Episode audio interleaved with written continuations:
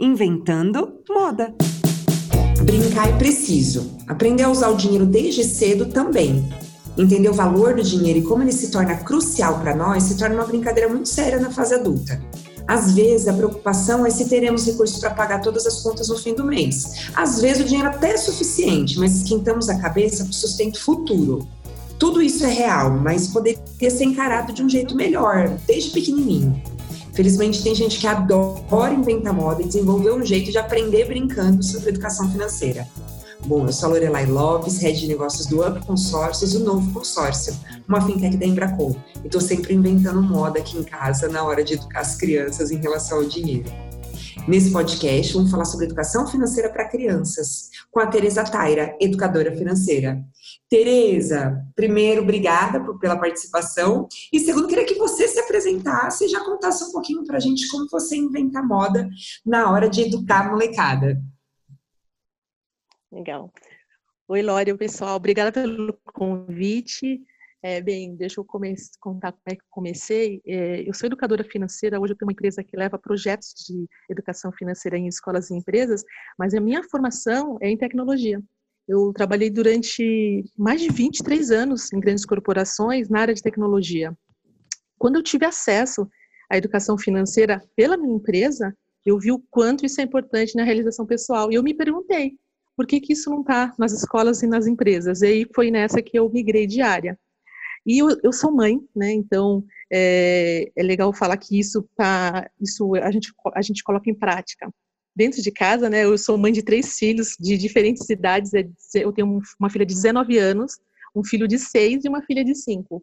Então, eu costumo dizer que a minha casa é um verdadeiro laboratório de testes, né? E eu consigo ver claramente o que, que significa uma educação para um filho sem a mínima consciência, que foi a Tereza de anos atrás, e uma Tereza agora muito mais consciente, aplicando é, na prática na vida dos meus pequenos. Então, você que é mãe, né, Lore, a gente sabe o quanto é difícil colocar em prática o que a gente lê nas, nas teorias, não é mesmo? É, é, muito importante a gente poder vivenciar e, e ter experiência para contar. Aliás, fica muito mais fácil de contar, né, Tereza? Quando é, a gente vive essa experiência de verdade dentro de casa. É, você sabe que eu, eu digo que a educação financeira fez muita diferença para mim, sem dúvida. Mas, assim, é muito mais fácil, muito mais rápido o que eu vi em relação aos meus filhos. Com eles, a cabecinha deles é uma esponjinha, né? Então, é, é muito mais orgânico, é muito mais rápido quando você é, é, coloca algumas mudanças em casa e você coloca para eles. Eles aceitam muito mais fácil do que a gente. Ai, com certeza. E quando a gente consegue colocar de uma forma bem lúdica, aí que fica o grande ensinamento, né? Então, essa semana aconteceu uma coisa muito, muito legal, é que uma mãe me mandou uma mensagem dizendo que os filhos dela, por estarem na quarentena, muito próximos às propagandas, é, eles começaram a ficar mais consumistas. E eles escreveram um bilhete, Feliz Dia das Mães, eu quero o brinquedo tal, tal, tal. E ela falou assim, meu Deus, me dá uma ajuda, vamos fazer alguma coisa para a gente, alguma atividade interativa, né? E aí eu fiz o seguinte, eu pedi para os meus filhos aqui desenharem um personagem é, deram um nome e falei para os filhos dela também criarem, né? E a gente montou uma história, os, os, bonecos daqui e os de lá. E qual era a lição disso, né? Porque os filhos dela estão ficando consumistas por causa da exposição a propagandas. Né? A, a, exposição à propaganda. E na hora que a gente fez, eles começaram a criar a própria história, o próprio personagem, ali foi uma atividade incrível. E aí, engraçado que quando a gente criou, né, colocamos num vídeo, e eles viram ela falou: Meu, eles, eles curtiram demais, agora eles querem a continuação da história. Então, a gente incentiva sempre a criançada a usar a criatividade é, para aprender qualquer coisa, né? Hoje, no mundo corporativo, exige tanto a criatividade dos adultos, mas quando criança, a gente está entregando o produto pronto, a gente não dá chance para eles criarem as próprias histórias. É verdade. E cinco, seis aninhos, ah, é tão gostoso, né? Porque realmente o universo deles é lúdico, né? É muito legal. E assim, o que a gente sempre gosta de falar para os pais é envolva seus filhos nas atividades do cotidiano, né? Que isso vai ficar, o conhecimento vai ficar muito mais, é, o seu ensinamento vai ficar muito mais assertivo e muito mais divertido, né? Então, por exemplo, a minha filha caçula, ela ainda não sabe escrever, mas é ela quem faz a lista de mercado aqui em casa, você acredita? E aí eu é falo, vai fazer a lista de mercado. E como que ela faz? Ela faz pelo desenho. Então eu vou falando as coisas, ela faz pelo desenho. E assim, a educação financeira é um processo. Numa semana eu falo para ela desenhar os produtos que a gente precisa comprar no mercado. Então ela já vai tendo a noção do quanto é importante se programar, ter uma lista. Agora no passo 2, eu já estou falando para ela dividir a folha entre coisas essenciais e as não essenciais. Mas é para ela entender. Oi? Amei, amei a ideia. E aí a, a, a mensagem aqui não é para falar para o seu filho que a bolacha, né, a bala que ela quer não é essencial. Pode ser não essencial naquele dia, né? Ele tem que ter noção que naquele dia ele vai para o item não essencial. No outro dia pode ser que ele esteja lá no essencial. Então assim é só para a criança desde cedo ter noção das, da importância das coisas, da lista do mercado. E isso aí, sabe, Lori, eu trouxe dos próprios atendimentos com os adultos. É, eu cansei é, esse ano de atender adulto que falava que gastava muito com refeição. Só que quando eu perguntava se ele já tinha, qual era o, se ele tinha feito mercado algum dia, ele não fazia. Então ele não tem como comparar, sabe, o preço da matéria-prima e de um serviço agregado. Então são coisas simples do cotidiano que você ensina para uma criança, você vai estar ajudando o adulto. Marina, que delícia conversar com você. Eu vou te confessar uma coisa, tá? Para você e para todo mundo que vai ouvir. É, é, eu converso com muita gente sobre educação financeira, mas é, hoje em dia muita gente confunde educação financeira e, e, principalmente com crianças, tá bom? Eu vejo isso, inclusive, no material escolar, né? E coloca a educação financeira para crianças como é, entender o, o, como quais são as notas, entender sobre troco, entender sobre o que é lucro ou prejuízo, quando, na verdade, o, o, os cinco minutinhos que a gente está conversando aqui está muito claro para você, e é isso que eu gosto muito, que a educação financeira é comportamental, né? E, e não, não, faz muito sentido você estar tá trazendo um conhecimento para eles quando você está falando sobre troco, quando você está falando sobre lucro. Só que quando você traz o comportamento, eu acho que a essência da educação financeira é saber gastar, né? Essa que é a verdade. Saber gastar de forma consciente. Quando você sabe gastar de forma consciente, o restante, os outros capítulos, eles ficam muito mais simples. Você vê mesmo quando você fala dos adultos, olha, ele não tinha noção, ele achava que ele gastava muito com comida, mas não, não tem noção, né? Do que representa esse gastar para ele. Então, primeiro, eu queria falar que delícia falar com você, viu? Ah, legal. Eu gosto de trazer assim exemplos que a gente tem vivido na nossa empresa que é, talvez atinja alguém que esteja ouvindo a gente. Um exemplo bem legal que acontece aqui em casa, né? Porque muitas mães vêm perguntando: ai, é, Tereza, o que eu faço para o meu filho não ser consumista, né?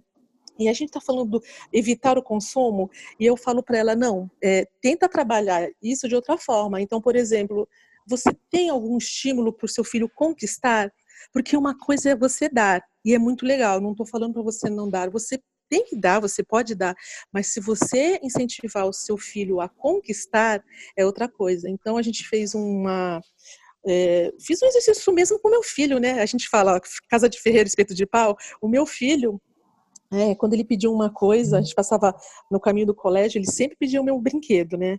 E ele era pequeno, e aí eu falei, mas você já juntou suas moedas? Ele, como assim? Você me ensina? Então, olha só que interessante. Ele me pediu para ensinar, né?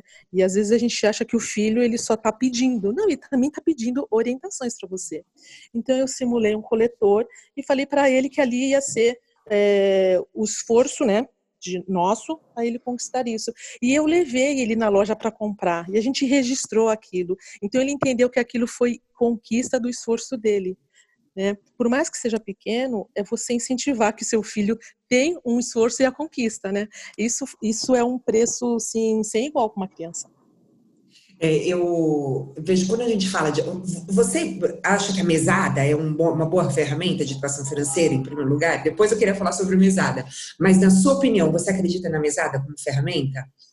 Eu acredito, Lori. Sabe qual é o meu maior argumento? Eu falo hum. assim: pensa, se você não der mesada, você vai estar tá dando a chance de um adulto testar os seus comportamentos com um salário real. Então, assim, uhum. dê oportunidade para um adulto ter essa proximidade com as finanças. Tem gente que não lida com dinheiro, ele vai lidar lá no primeiro emprego. Esse ano, inclusive, a gente atendeu muitos jovens e eles com vários erros que por falta de orientação mesmo, né?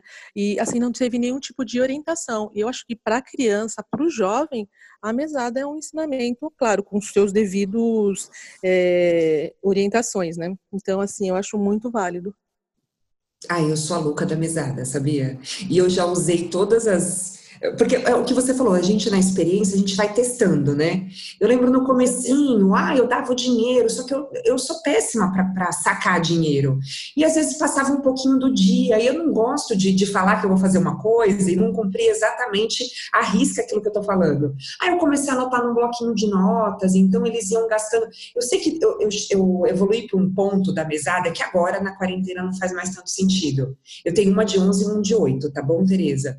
E aí você até me fala se é exagerado, mas eu evolui para um ponto da mesada que eu dava um valor legal para eles até o início da quarentena, é, abri uma conta do, do, do Banco Inter, né, que é um banco digital, e que abre no nome deles, e ali eu depositava o valor que era realmente para eles passarem um mês, inclusive com o lanche e o almoço da escola. Ou seja, eles realmente tinham que administrar ponto de, porque você vê que eu dava mesada para eles guardarem para os objetivos deles e também para eles uh, gastarem com alguma guloseima, só que eu vi um desperdício muito grande, por exemplo, na escola. E desperdício mesmo, com lanche, com, com o cartão do, da cantina, né? Eles tinham um cartão da cantina e ah, compra um refrigerante, compra um doce, compra. E a gente, a verdade é que a vida é dura, né, Tereza? Mesmo em relação ao nosso almoço, ao nosso jantar, a gente não pode desperdiçar. Aliás, o desperdício acho que é a coisa mais é, é, em, em, quarentena não, né? Mas o desperdício ele é, ele é feio, né? Mas nesse momento mais ainda, ele é inadmissível. Então eu comecei a incluir até mesmo os gastos do dia a dia da escola deles dentro da mesada deles. Então a gente acha que é um gasto você da mesada, mas não tem nada a ver com gasto, né, Tereza? Pelo contrário, a gente economiza dando mesada, não é? Eu acho que a mesada, para quem tem um, está querendo saber, será que é bom para o meu filho, ensina que é uma ferramenta de ensinamento para o seu filho. É, você está dando a oportunidade de ele aprender cedo. É, poucas, poucos jovens tiveram essa oportunidade e vão vão quebrar a cara, vão fazer vários tipos de iniciativas testando na a vida ensinando, né? Como que ele controla. Então assim, dê oportunidade de seu filho ter essa proximidade muito cedo. E é engraçado que aqui em casa é, eu sempre falo que se você tem filho pequeno em casa, é, você de, denomine ele como o guardião das moedas, porque normalmente a gente vem com uma moeda que sobrou da padaria, algum troco, fica ele responsável pelas moedas. Quantas vezes meus filhos vêm e falam, sobrou moeda que eu vou guardar, eles ficam os guardiões, sabe? Ai, que lindo! É, e aí, o que acontece? O fato também de incentivar só poupar, sabe? Aquela coisa de avarente, só poupar, não é essa, esse o objetivo. É, a gente também tem que ensinar o fato de doar, né? Então, por exemplo, nessa quarentena a gente pede o mercado em casa. E aí outro dia eu estava sem moedas para dar de, de ajuda para os entregadores, eles sabem disso, né? Que uhum. eu sempre falo, né? É, faça essa doação, olha, a pessoa está na quarentena, está trabalhando na quarentena e a, e a, gente usufruindo disso, né? E aí meu filho falou, ai mãe, eu tenho, foi lá no cofrinho dele. Imagina se ele tivesse apegado àquilo, né? Com aquele apego que as moedas são dele, para os negócios dele, né? Também não é uma lição e a gente ensina, você também tem que incentivar o que também é, é uma atuação, né? Responsabilidade social. gosto muito desse assunto. Os nossos projetos visam sempre a responsabilidade social para incentivar desde criança também, né? Porque quando incentivar um adulto numa empresa, depois ter ações com responsabilidade social, sendo que você não cultivou quando era criança, né? Então isso também a gente tem, a gente tem que ter nas nossas falas. Hoje a educação financeira é obrigatória nas escolas, né? Isso com certeza já vai fazer uma diferença enorme no futuro, né, Tereza? Ah, com certeza. É, eu costumo dizer que é uma analogia que eu faço com o cinto de segurança. Anos, anos atrás, o cinto de segurança não era obrigatório, mas a gente sabia que era seguro e precisava. Infelizmente, é, é necessário uma lei né, para incluir isso. Mas esse, esse, esse assunto já deveria estar há anos na escola, né? Então, mas é claro, uma vez determinada uma necessidade, uma obrigação, isso já faz uma grande diferença.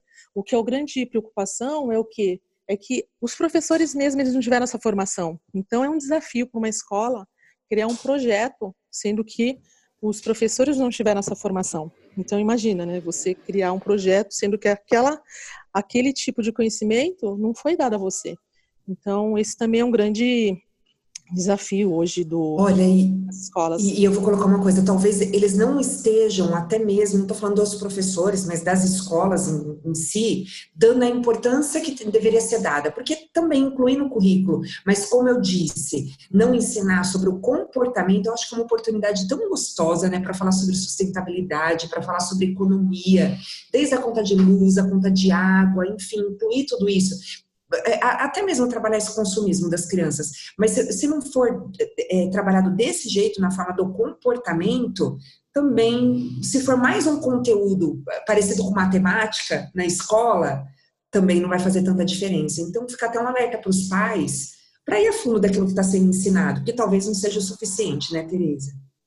É bem, bem isso aí mesmo, Lori. Uma vez eu estava numa palestra e uma professora, ela veio falar para mim que a diretora, olha só, a diretora veio falar para mim que a professora da escola dela já estava fazendo um projeto assim e me convidou para ir para ir lá olhar. E eu fui, né? E quando eu cheguei lá, era a história da moeda, né? Então, não era o comportamento. Então, assim, até por falta de conhecimento, né, do, da, da escola, dos professores, eles confundem isso. Eles acham que a história da moeda é, é, estar falando de educação financeira. Então, é isso, a educação financeira é comportamental, a gente precisa, é, sempre que puder, comentar sobre isso, dessa, dessa diferença, né, dessa visão, e uh, os pais, inclusive, né, pais, professores, as famílias em geral, é, precisam ter esse olhar. É, a gente falou um pouquinho de quarentena. Eu queria que você desse, de repente, algumas sugestões, enfim, para quem nunca falou de educação financeira em casa, nunca tratou isso, nunca deu uma mesada, enfim, é, para que isso possa começar, para que isso seja abordado durante a quarentena, para a gente usar a quarentena para abordar isso. Legal. É, olha, eu, eu tenho filhos pequenos, né? E filhos e filha grande. É, eu vou dar uma, as dicas primeiro para os filhos, para quem tem filho pequeno. Para filho pequeno, né? Eu escuto muitas mães falando: ah, eu sou contra é, falar, de, falar de dinheiro para o meu filho.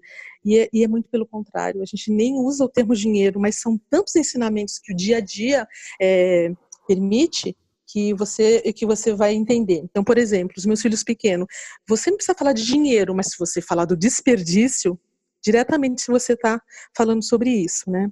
Então, sobre desperdício e seja desperdício de comida, né? Na quarentena o pessoal está comprando mais coisas para evitar de ir no mercado. Mas você já analisou o desperdício? Então esse ponto é importante. É, o filho exposto à propaganda, você está incentivando o seu filho a, a, brincar. Eu sempre falo que criança ela não quer brinquedo, ela quer brincar. O brinquedo é só uma, um, uma, uma ferramenta a mais, né?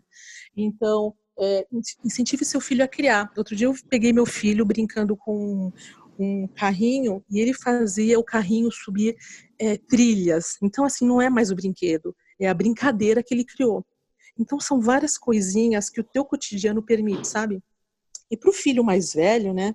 É, eu, até, eu sempre falo isso com a minha filha, e olha aqui, eu falo que eu sei o que é o preço da reeducação, porque a minha filha, ela foi criada num estilo terceirizada e eu mal eu tinha aquele sentimento de culpa, sabe, Lória? A pessoa fica o dia todo trabalhando, aí no final de semana quer jogar todas as coisas que ela não pôde é, dar, ela confunde presença com presente e aquele sentimento de culpa, né? Hoje eu, eu falo sei, muito. Viu? Fica tranquilo. Oi? Super sei sei do que você está falando. E aí, é, o que eu incentivo muito para minha filha mais velha, que ela está em época de vestibular, olha só, não é nada sobre dinheiro e você vai entender assim qual é a minha visão quando a gente está falando de educação financeira. Eu falo para ela, filha, fique de olho nas coisas que você realmente gosta. Não fique procurando as coisas pelo dinheiro, porque se você estiver, se você não estiver realmente fazendo aquilo que você gosta, você vai ficar procurando dinheiro para cobrir essa insatisfação. Né? Então, eu falo sempre para ela: fique de olho nas pessoas apaixonadas por que ela, pelo que elas fazem, fique de olho nas suas paixões, do que você realmente gosta, porque senão o dinheiro vai a busca é, pelo dinheiro vai ser sem sentido. Você sabe, Tereza, que eu gravei um podcast na sexta-feira para o meu sobrinho, é, para a escola dele. E gravei, é, o objetivo era falar sobre profissões para os alunos do ensino médio. E eu, é uma dúvida muito grande, né? O que eu vou fazer? E você sabe que eu, eu falei algo muito parecido com isso que você está dizendo. É, às vezes eles, eles se preocupam muito com isso, né? Eu mesma, na minha formação, minha primeira formação não tem nada a ver com o que eu faço hoje, porém eu não me arrependo nada, não me arrependo de forma alguma dos quatro anos que eu passei estudando porque fazia parte daquilo que eu queria na época e eu carrego, foi biologia, tá bom? Para você ter uma ideia. E eu carrego uma paixão até hoje e foi um conteúdo que me enriqueceu. Mas o principal é exatamente isso que você está dizendo, por quê? Porque tem professores que ganham muito bem e tem professores que não ganham bem. Tem médicos que ganham muito bem, mas tem médicos que não ganham bem. O que, o que vai fazer diferença é a excelência, a paixão com que você faz aquilo. E hoje é tudo muito mais, a gente começou falando sobre comportamento, né? Tudo muito mais comportamental do que ligado à habilidade. Então, as habilidades a gente aprende até pela internet, mas o que importa é a gente desenvolver aquele comportamento que é legal para aquela atividade, que é legal para. Você falou que trabalhou quantos anos com tecnologia? Mais de 20 anos. Mais de 20 anos e de repente mudou tudo mudou quando eu tive acesso à educação financeira pela minha empresa. Então, hoje, quando eu chego numa empresa e estou fazendo o papel que lá atrás fizeram comigo, e eu escuto de uma pessoa, nossa, eu nunca tinha escutado isso, eu falo, eu sei, porque eu já tive aí no teu lugar assim. Uhum. É, uma, é um despertar, né? É, e só por tudo que você é falou você, da. Não é que você errou, né, quando você trabalhou com tecnologia, deu super certo. E, né, se você colocou 20 anos da tua vida lá, é porque deu super certo, né? Mas ah, num, é... num outro momento você decidiu mudar eu... e acho que o mundo permite isso hoje. Ah, sim, eu falo pessoal assim que é, olhe para o passado e veja os seus pais, né? É, naquela época, para eles, era estude, trabalhe, trabalhe numa grande empresa e você vai se aposentar. Era a única saída. Hoje a gente vê a mudança de, de profissões, as profissões que a gente nem existe mesmo, né? E, e, o que eu queria falar é que um dia a gente foi dar uma palestra para jovens, olha, imagina, eram jovens de 13 anos. E eu perguntei para eles o que, que, eles estavam pensando, não sei, né, a profissão, qual profissão eles, eles estavam pensando em exercer. E a pergunta era: você fala qual a profissão e quem te influenciou a isso? E era sempre o quê? Ah, meu pai que mandou, porque falou que ganha dinheiro. Olha só, era, as respostas eram assim. E eu vou te falar que na minha época, quando eu me formei em tecnologia, olha que faz muito tempo atrás, quem me influenciou foi a minha irmã mais velha. O que ela falou? Vá trabalhar com tecnologia, porque é, é a profissão do momento, né? Só que eu falo que eu trabalhei, adorei, fiquei tantos anos, mas lá eu poupei, né? Então eu tive esse ensinamento de casa. A empresa que eu trabalhei, ela tinha uma, um esquema de fazer uma previdência particular para você. Então eu falo, se você está escolhendo uma profissão que ainda não é a dos seus sonhos, poupe, porque um dia você vai precisar disso para migrar, para realizar o teu sonho maior. Tudo é planejamento, né? É, Tudo é planejamento, até para fazer aquilo que a gente gosta, é, exige um, um certo planejamento aí. É... Lori, deixa eu te falar uma coisa que talvez acho que você não saiba, né? Mas é. as minhas duas primeiras realizações materiais, que foi casa e carro, foi para o consórcio, você sabia? Uau, Tereza! Não, não, não, eu sou é, alma gêmea. Sério? Que Sério, legal, então, Tereza! Olha, é assim, né? É que na minha faz tempo isso. Na minha época, uhum. o consórcio é, para comprar uma casa não eram 30 anos, eram 12. Era muito tempo atrás. E eu, eu, comprei, que eu fiz? Eu peguei, fui pagando, aí eu dei a minha, minha, minha entrada e eu consegui pagar, adiantei, paguei em oito anos. Né? Então, foram por consórcio. Foi bem legal, né? Mas você vê que como o seu perfil, essa sua busca, então mesmo antes da educação financeira, você já tinha o perfil de poupar, você já tinha o perfil de olhar, de repente, o valor final, né? Porque hoje a grande diferença do, do de um consórcio com financiamento, sem dúvida, eu, eu costumo falar para o cliente que não é a decisão que você está tomando agora, é a decisão do que você quer para a tua vida daqui 30 anos, né? Porque através do consórcio você vai, ah, então daqui 10 anos eu vou quitar. Então tá, então daqui 10 anos eu posso realizar outra coisa. Não é decisão de hoje, hoje é parcela por parcela. Mas como você quer estar daqui 10 anos, daqui 30 anos? Então é uma decisão olhando para o futuro, não é para hoje, não. Então você já tinha esse perfil, né?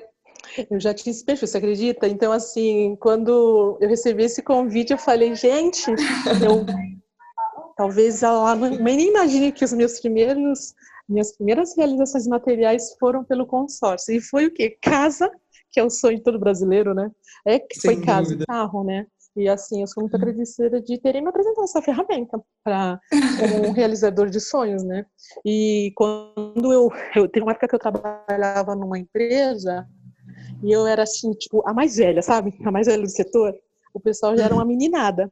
E eles ficavam falando, né? Caramba, não consigo fazer nada. Eu falei, então, você não está focando em realizações de, de longo prazo. E é que você não acredita que o longo prazo para o jovem talvez seja muito longe, né?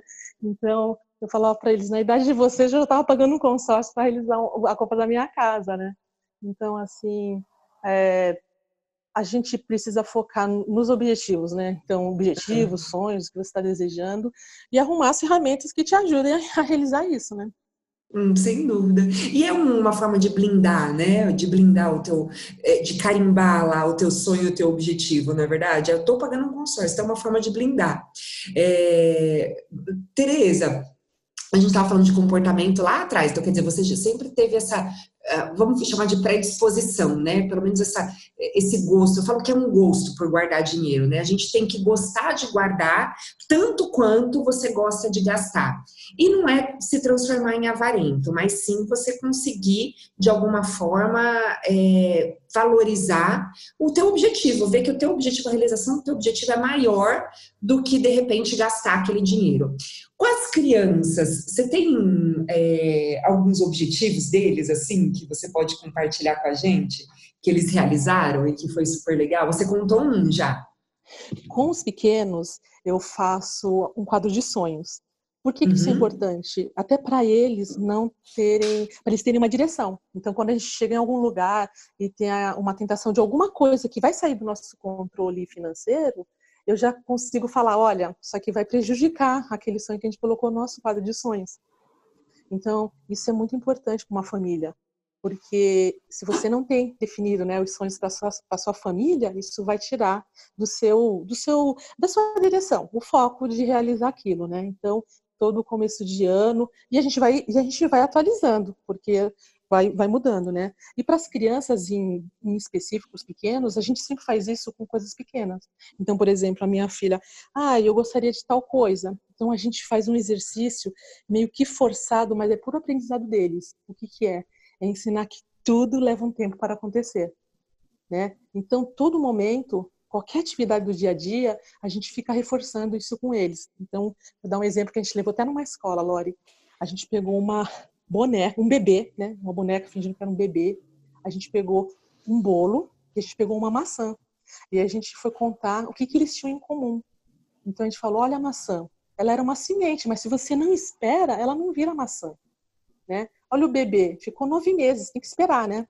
E o bolo também. Você fala para a mamãe que é bolo, você tem que esperar. Então a gente ficou reforçando que tudo leva um tempo para acontecer.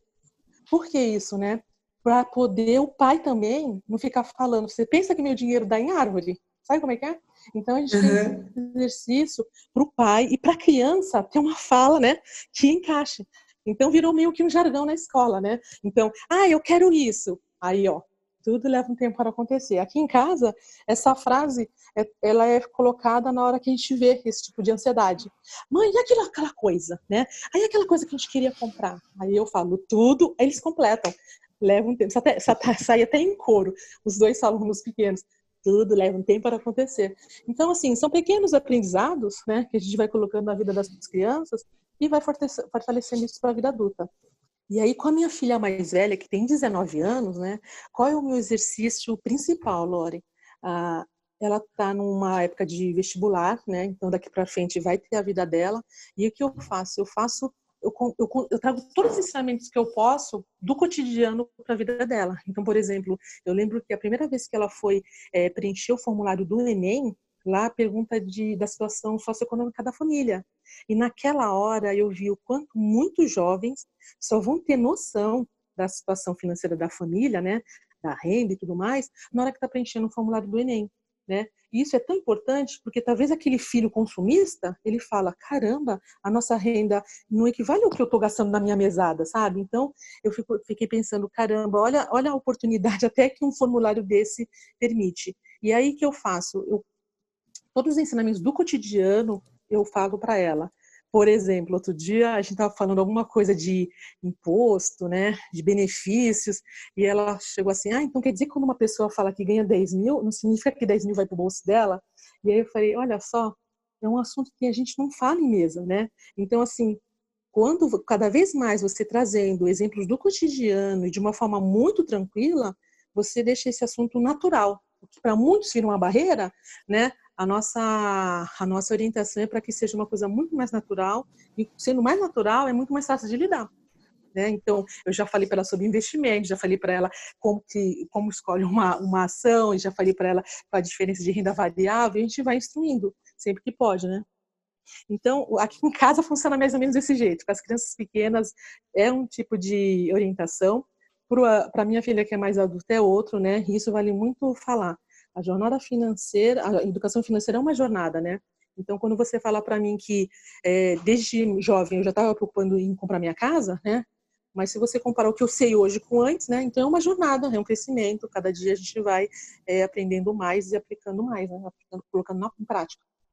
Bom, Teresa, fica claro pela sua fala é, que o que a gente tem que fazer é lidar com isso no dia a dia e não perder. Você sabe que ontem eu tava, é, era uma pauta de uma entrevista e eu disse que, por exemplo, quando a gente vê o, os pais muitas vezes não querem falar sobre dinheiro, não querem sentar para falar sobre dinheiro. Só que tá ali o tempo inteiro. Ah, sai do chuveiro, desliga esse chuveiro, apaga essa luz. E aquela coisa que acaba virando, talvez traga até algo negativo, porque a economizar é chato, porque eu tô ali, ouço minha mãe o dia inteiro falando: para de fazer isso, para de fazer aquilo. Quando na verdade deveria ser um combinado, não é verdade, Tereza?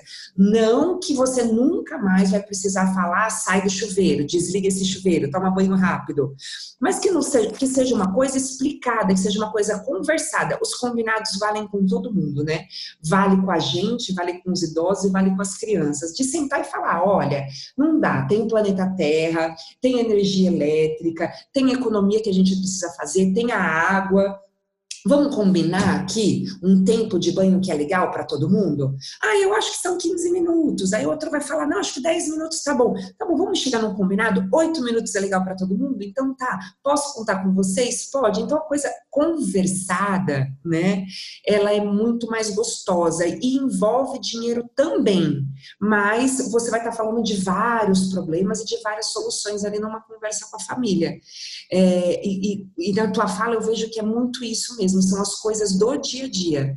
E, e quando você forma eles para cuidar da conta de luz, por exemplo, você acaba não esquecendo de, de, economizar, porque você viu uma lâmpada, poxa, essa lâmpada não pode ficar acesa. Olha como você está trazendo a questão da economia, o tempo inteiro ali você está alerta e não vai descuidar também na hora que estiver passeando numa comprinha online, não é verdade? Ah, bem legal esse exemplo que você deu, Lori. É, porque, assim, ficar falando, economiza, né? Olha a luz. Realmente, você, além de ficar sendo a mãe chata, né? Ainda fica com aquela. Ainda você passa aquela situação, economizar é chato. Então, essa fala, no começo pode ser difícil, mas se você for treinando com seus filhos, ao ponto de falar: olha, isso aqui vai, vai adiar sei lá, uma pizza que a gente queria comprar, alguma coisa, começar a colocar em outras coisas, focar na recompensa, né? Não na punição, fica muito mais divertido. E um ponto que eu gostaria de falar, isso, isso a gente levou até num projeto em escola, foi o que é você colocar o filho participativo. Então, por exemplo, eu falei para a criançada, é, aqui eu não preciso falar que gastar água é um problema, nem gastar luz. Todo mundo já sabe disso, né? Mas a minha pergunta foi, sabe o quê? Mas quantas vezes a sua mamãe já deixou a luz acesa? Então eu comecei a falar para eles assim: você pode virar um suporte para sua mãe, você pode ajudar sua mãe. Então, você começa a falar assim: olha, mãe, é, você fala para o seu filho, você pode me lembrar, né? Quando eu esquecer de apagar a luz? Pronto, aí você coloca o filho participando, é outra jogada, é outra, é outro movimento, porque aí o filho se sente participativo, você já conseguiu colocar o que, que significa a recompensa e a coisa flui. E é exatamente o que você falou. Quando a gente coloca no dia a dia, no cotidiano, aquilo fica tão natural, né? É igual, é, você lembra que você está respirando? Não. Então a coisa fica tão natural que você já não lembra mais. Não é mais obrigação, é uma coisa natural. Essa acho que é a grande meta da, das famílias, deixar esse assunto natural. Olha, você entrou numa coisa na questão de recompensa e não castigo. vou te fazer uma pergunta. Já circulou muito pela internet, tem muita gente que adotou isso, que são aquelas planilhinhas é, onde você faz descontos na mesada de acordo com uma tarefa ou alguma coisa que a criança deixou de fazer. Então, tá entre as tarefas dele, por exemplo, colocar o lixo para fora. Não colocou, perdeu lá, não sei, dois reais da, da da mesada. Não fez a lição de casa, perdeu cinco reais da mesada. É, na tua opinião, vale ou não vale? Na minha opinião, Lori, é o quanto que a mensagem é passada. Então, por exemplo, ah, eu vou fazer a lição só para ganhar o dinheiro? Não, você vai fazer lição porque é importante para você. Ah, eu só vou jogar o lixo porque eu vou, não vou perder mesada? Não, porque aqui em casa todo mundo tem tarefa e eu sou o exemplo da minha tarefa. Então, assim, é o jeito que se fala com a criança, né? Então, se você ficar achando que aquilo é só uma recompensa forçada com dinheiro, eu acho que está errado. Você tem que fazer o quê? Incentivar o que significa aquela tarefa e por consequência você foi bonificado. Então fica, fica um, eu acho assim, eu acho um jeito mais é, é, assertivo para uma criança. E, e, o trabalho, Tereza? É, vou dar um exemplo, tá bom? É, e também, eu sou muito transparente, vou falando as coisas que acontecem em casa. Semana passada, por exemplo, a gente tem um limite daquilo que pode ser gasto com um joguinho online. Então, eles não podem pegar a mesada e usar toda a mesada para comprar joguinho, ou comprar gemas, enfim, essas coisas todas que eles gostam de comprar. Então, tem um limite do que eles podem gastar, mesmo o dinheiro sendo deles. E, e muitas vezes eu sou abordada assim, ah, mas e se eu fizer tal coisa? Aí eu posso gastar mais X com um joguinho? Então, às vezes eu sou abordada assim, ah, e se eu der banho no cachorro? É, então, é, é um trabalho, né? Isso vale, Tereza? É uma atividade que eles se propuseram a fazer? Eles se propondo a fazer. Então, eu acho que o grande ensinamento é isso, Lori. É a criança, o jovem, ele buscar alternativas. Você vê um exercício que, que é diferente?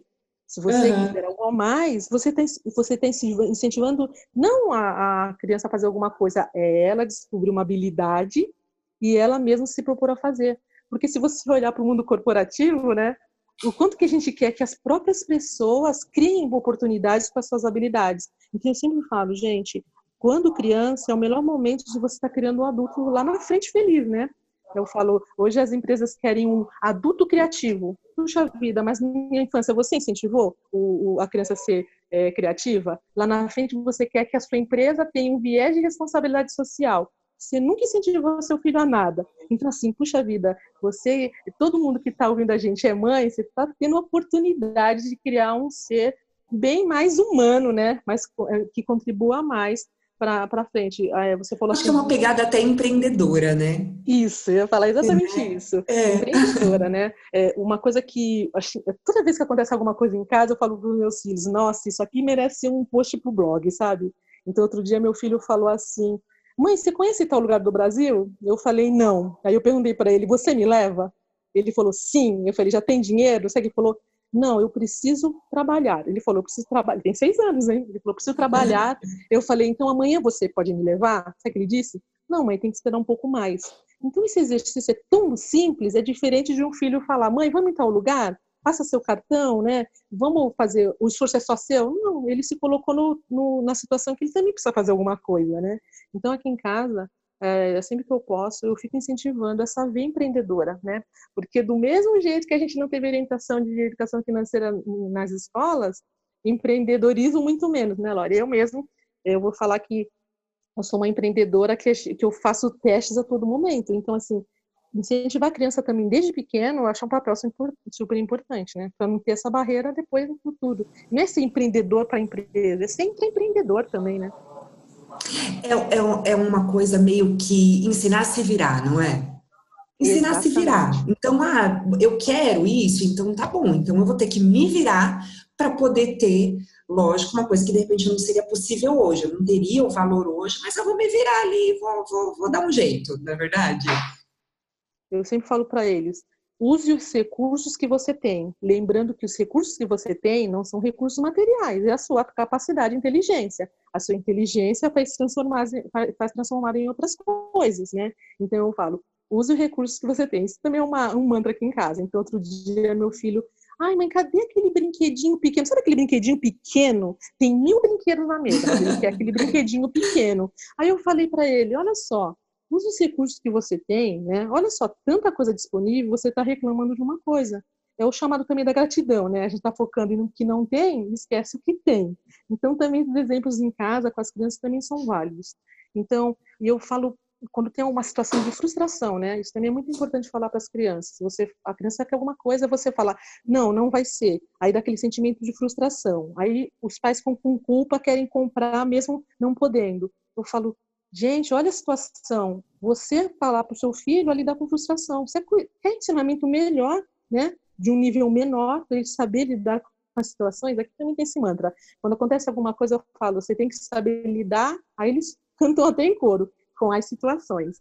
Então, assim, é um jeito de você falar, se vira, você tem capacidade para se virar com os recursos que você tem. Capacidade, inteligência e recursos que você tem disponível. Isso não tem classe social e não tem renda familiar para balizar isso, né? É, a gente vê de repente algumas pessoas, é como você disse, não pode, mas está lidando porque não quer frustrar. E, e você trabalhar isso, que mesmo podendo, não é uma questão de falar não só quando você não pode dar ou não pode oferecer, mas falar não também quando você pode dar e você pode oferecer, mas, mas explicando o porquê do não.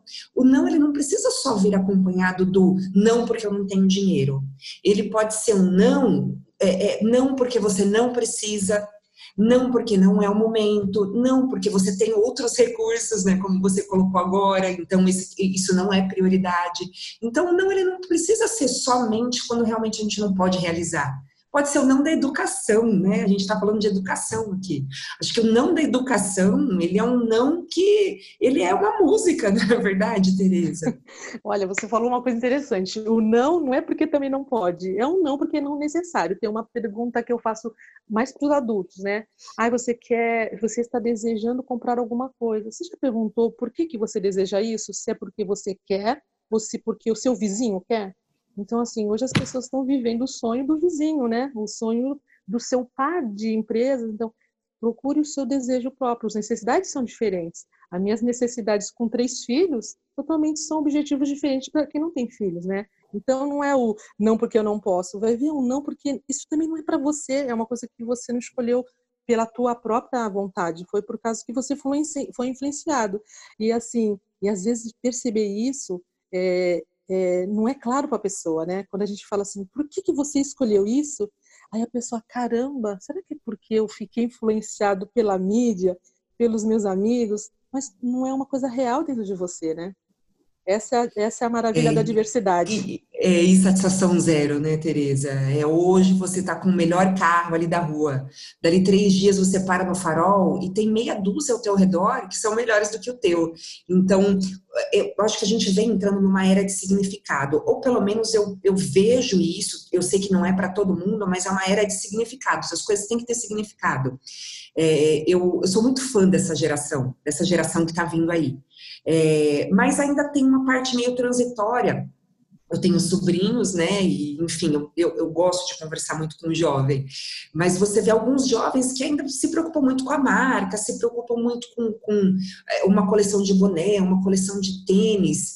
E, e, e, na verdade, o que eu digo para eles, né? É tão gostoso você pegar e falar: olha, mas essa camiseta aqui, essa camiseta, não, não tem uma marca, não, não custou, eu não, não sei nem chutar os valores né, que eles pagam, mas é de uma collab. Olha que legal, essa camiseta é de onde? É de uma collab. Olha que, que gostoso ter significado por isso, porque tem a ver com sustentabilidade, tem a ver com um pequeno comércio, a gente vem numa pegada da quarentena, do compre do local, não é verdade? Da gente estimular o comércio local. Então, trazer um pouquinho mais de significado para isso, isso vai ajudar a gente a gastar menos. E com o jovem, isso faz sentido para eles. Mas tem que fazer para a gente também, né?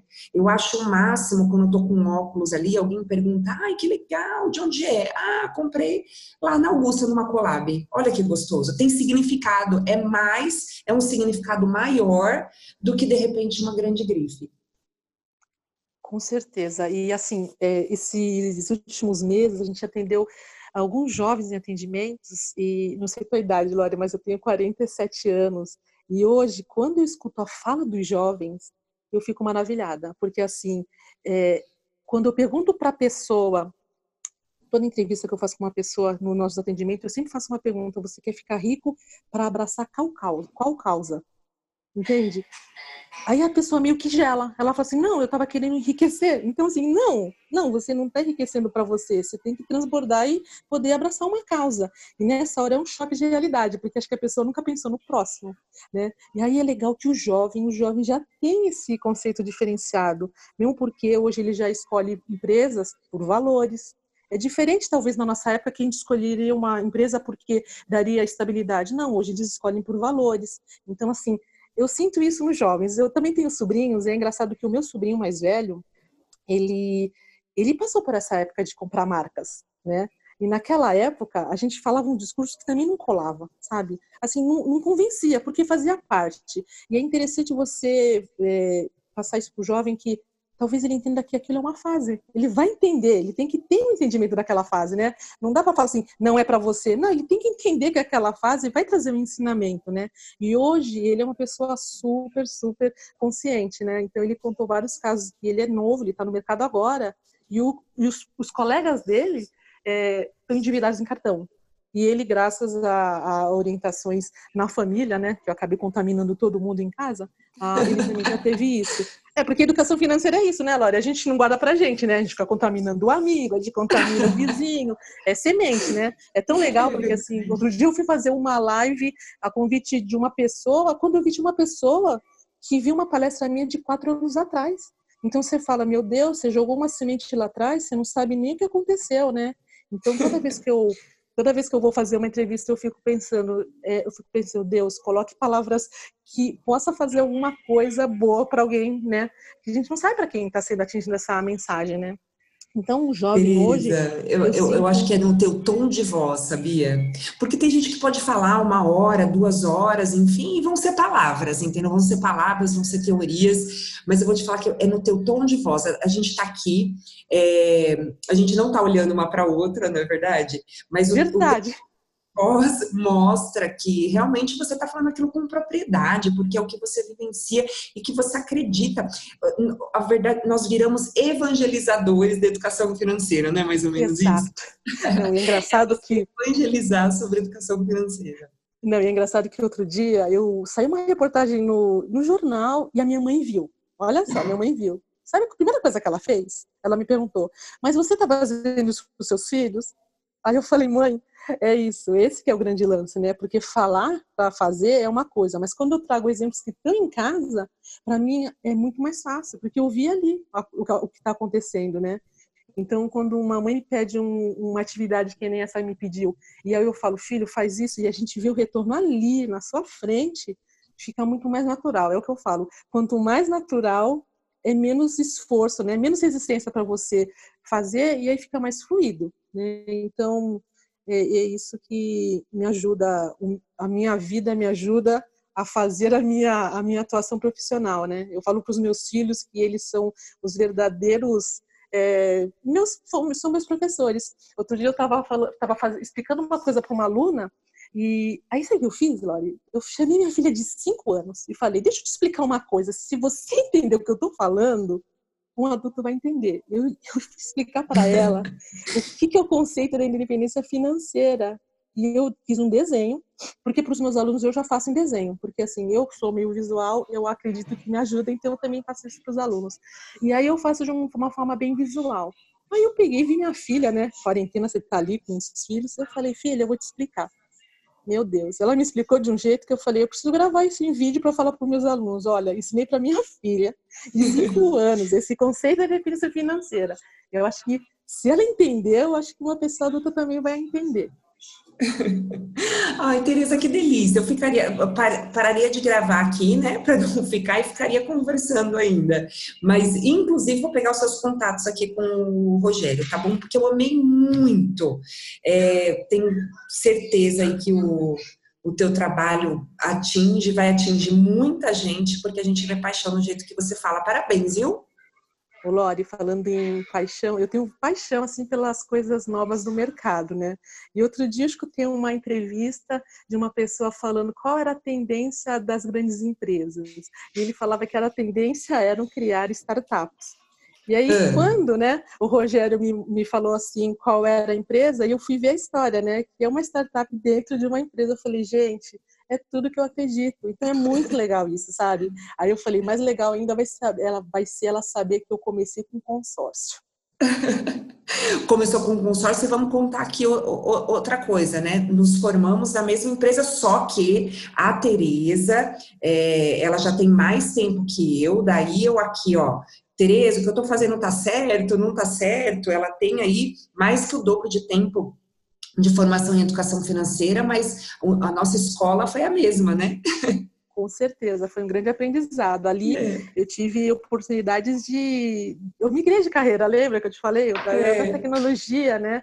Então, hoje, quando eu posto alguma coisa nas minhas redes sociais, os meus amigos da área de tecnologia falam: Meu Deus, agora a Tereza fala, porque eu, só, eu não falava nada, eu ficava atrás de um computador, não era nem monólogo, né? Porque ele também, eu nem falava. Então, assim, é, foi uma escola que me permitiu migrar de área. Obrigada, viu, Tereza? Obrigada, bom restinho. Esperamos que seja restinho de quarentena, né? Eu já tô falando restinho aqui, já tem um tempinho, mas é, é, é sempre no, no, na positividade. Bom restinho de quarentena para você, tá bom, Tereza? Tá bom. Lori, obrigada pela oportunidade. É, sucesso nesse projeto aí, e eu também quero saber mais sobre isso obrigada pela oportunidade de falar de educação. Falar de uma coisa que a gente gosta, né, é sempre um prazer. Espero que alguém tenha tenha se incentivado a fazer alguma coisa pela família, tá bom? Um abraço, um beijo para todos vocês. Beijo, tchau.